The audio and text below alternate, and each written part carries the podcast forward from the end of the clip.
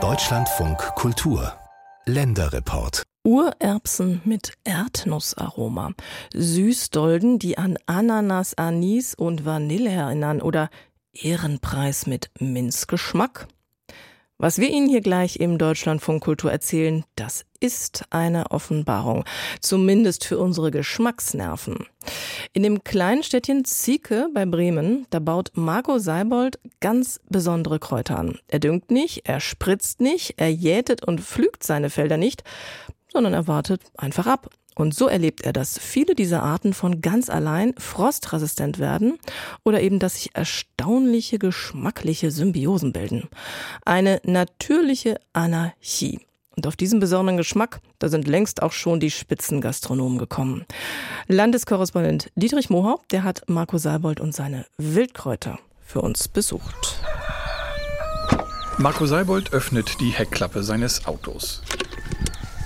So, das wichtigste Arbeitsgerät heute, wie jeden Tag, ein Eimer mit ein bisschen Wasser und ein scharfes Messer. Und los geht's.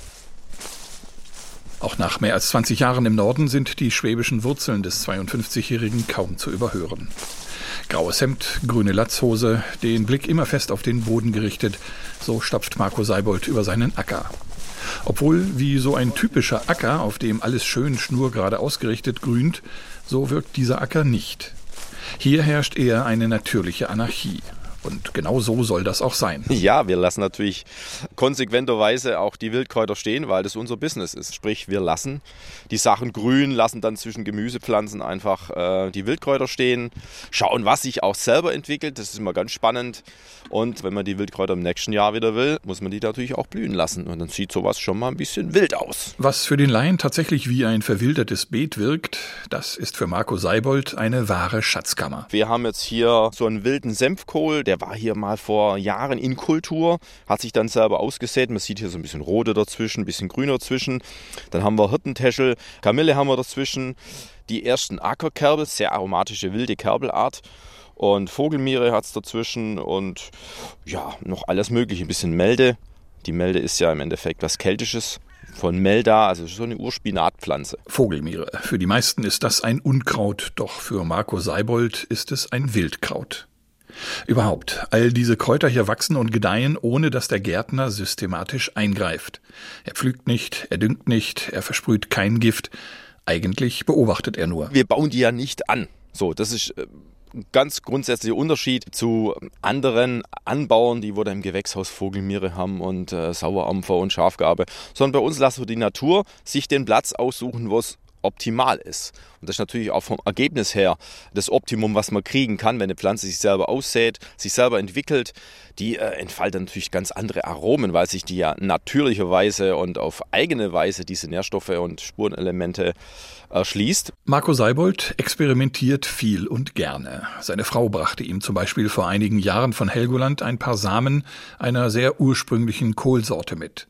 Seither gedeiht auch der Helgoländer Kohl prächtig auf seinem Acker in der Nähe von Bremen. Wenn wir hier das Herz ein bisschen aufmachen von dem Kohl, dann knacken wir hier mal so ein Blättchen raus. Knicks, knacks. Und das ist jetzt schon eine Größe, die hat jetzt 4, 5 cm. So ein Herzblättchen von diesem Kohl. Da es eine Staude ist, macht er überall kleine Triebe. Also nicht nur ein Herzblatt, sondern die werden dann auch seitlich sich entwickeln, besonders dann im Frühjahr. Marco Seibold hat früh angefangen zu experimentieren. Aufgewachsen in einem 1500 Seelendorf nahe der Schwäbischen Alb, landete er nach einem Umweg über den Beruf des Kommunikationselektronikers in einem Gärtnereibetrieb in der Nähe von Schwäbisch Hall und hatte richtig Glück. Ich hatte dann in der Ausbildung ein paar so ähm, experimentelle Äckerchen vom Chef bekommen, sozusagen, von dem Gärtner und konnte dann schon ein bisschen ausprobieren, was denn so eine Pflanze macht, wenn sie blüht. Was ist mit dem Salat, wenn er schießt oder mit dem Kohl? Oder eine Karotte, was ist mit der Blüte? Kann man die jetzt essen? Ich schmecke die Blätter von der Karotte auch gut und konnte mal ein bisschen testen.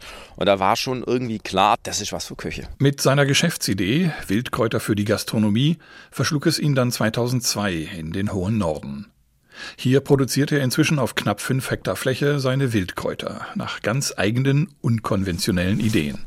Vom Helgoländer Kohl geht es weiter zum Hornkraut, das sich in einem wild wuchernden Gestrüpp diverser Pflanzen ein bisschen versteckt hat. Das sieht jetzt ja ganz unscheinbar aus hier und dieses Hornkraut entdeckt man gleich hier vorne. Wenn wir uns hier so ein bisschen in die Beuge gehen und das sind einfach solche Dinger hier, wenn die, wenn die Blüte so ein bisschen aufgeht, sieht optisch schon richtig schön aus und das ist eigentlich das, was ich so schön finde, diese Art Lilienform, ne?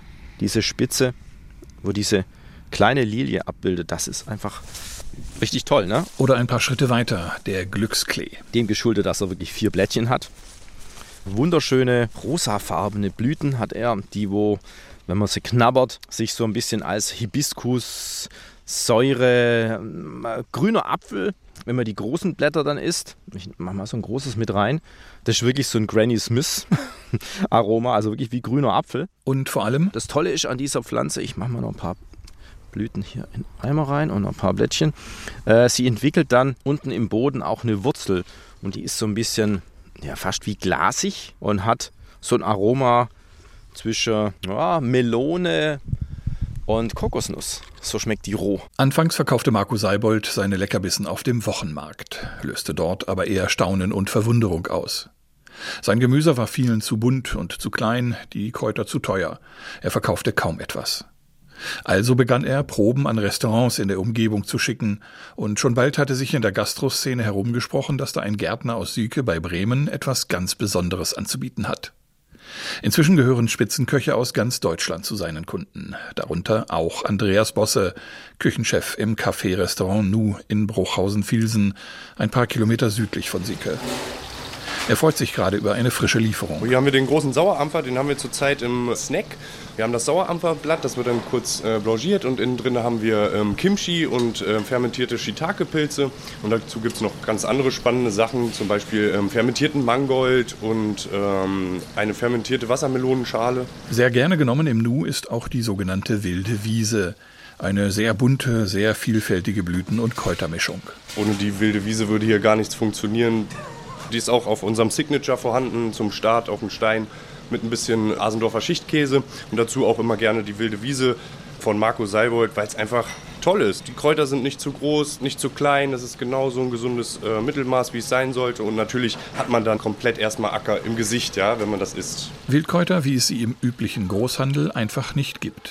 Immer frisch vom Acker, direkt aus nächster Umgebung. Für die Besitzerin des Nu, Katharina Meindertsmar, ist der Gärtner Marco Seibold mit seinem Angebot ein absoluter Glücksfall. Das ist für uns Luxus. Mehr brauche ich da, glaube ich, gar nicht zu sagen. Das ist ähm, für uns ein riesen Mehrwert, den wir einfach haben, hier vor Ort diese kleinen Schätze zu finden. Marco Seibolds Wildkräuter, die landen fast ausschließlich auf den Tellern deutscher Spitzengastronomen, weil sie ebenso spitze schmecken.